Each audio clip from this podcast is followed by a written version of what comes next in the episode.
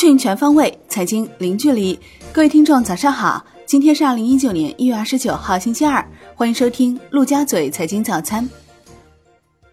宏观方面。二零一八年规模以上工业企业实现利润总额六万六千三百五十一点四亿元，同比增百分之十点三。二零一八年十二月，规模以上工业企业实现利润总额六千八百零八点三亿元，同比降百分之一点九，降幅比十一月份扩大零点一个百分点。统计局表示，去年工业利润保持较快增长。在四十一个工业大类行业中，三十二个行业利润比上年增加，新增利润最多的主要是石油和天然气开采业。华泰宏观表示，利润回落压力加大，企业经营效益继续改善，债市继续坚定看好利率债，股市看结构性行情。央行公告。目前，银行体系流动性总量处于较高水平，可吸收现金投放、政府债券发行缴款等因素的影响。周一不开展逆回购操作。春节前，公开市场已无央行流动性工具到期。s h i b o 多数下跌，短线品种普遍上扬，七天期涨三点四个 BP，报百分之二点六六。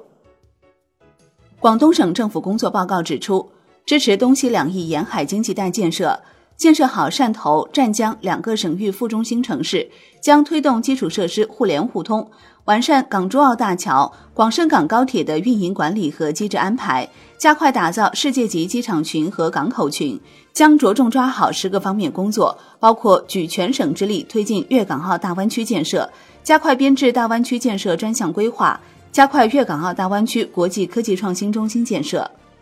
目前，海南十二个先导性项目稳步推进，有些已经正式落地。项目涉及海南自由贸易账户体系建设、空域精细化管理改革、世界著名品牌游乐园项目、设立海口江东新区等。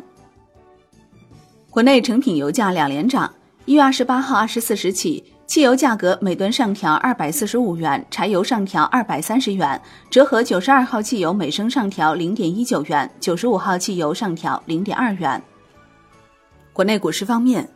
上证综指高开低走，收跌百分之零点一八，一度涨百分之一点一；深证成指跌百分之零点零八，创业板指跌百分之零点四五。两市成交三千亿元。当日逾四十股跌停，刷新近期新高。风电、赛马板块表现强势，白酒、黄金股造好，医药股表现不佳，高位强势股全线杀跌。香港恒生指数收盘涨百分之零点零三，恒生国企指数涨百分之零点零八，蓝筹股跌多涨少，恒安国际升百分之一点九，领涨蓝筹；石药集团跌百分之四点一，跌幅居蓝筹股首位。大市成交降至九百三十九点六亿港元，前一交易日为一千零六十四亿港元。中国台湾加权指数收盘涨百分之零点四四。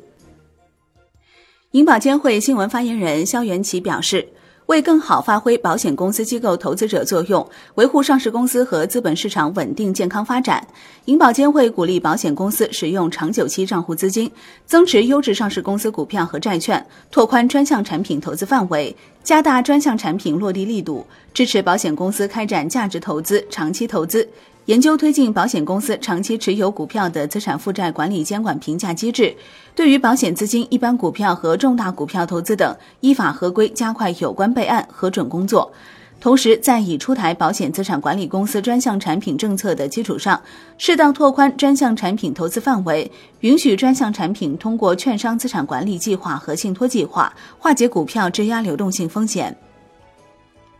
上海证监局局长严伯敬在小组审议时表示，在上交所设立科创板并试点注册资本，目前进展较顺利。证监会系统随时公布相关规则是不突然的。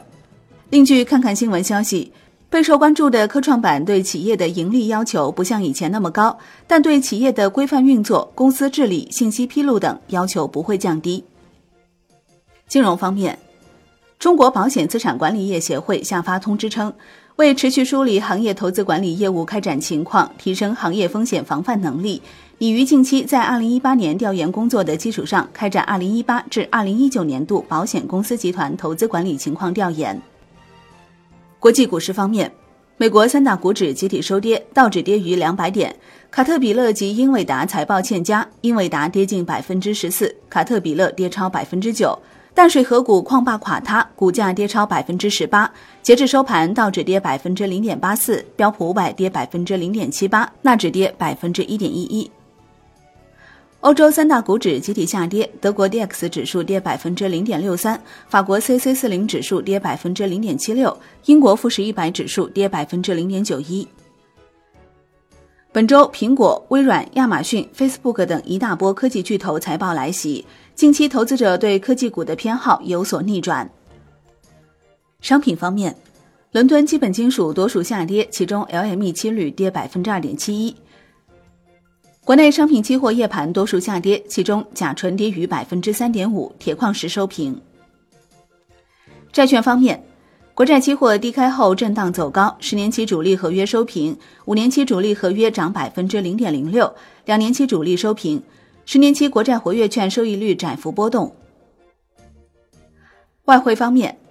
人民币对美元中间价调升四百六十九个基点，报六点七四七二，创去年七月十八号以来新高，升幅为去年十二月四号以来最大。前一交易日，人民币对美元中间价报六点七九四一，十六点三十分收盘价报六点七六四零，二十三点三十分夜盘收报六点七七八五。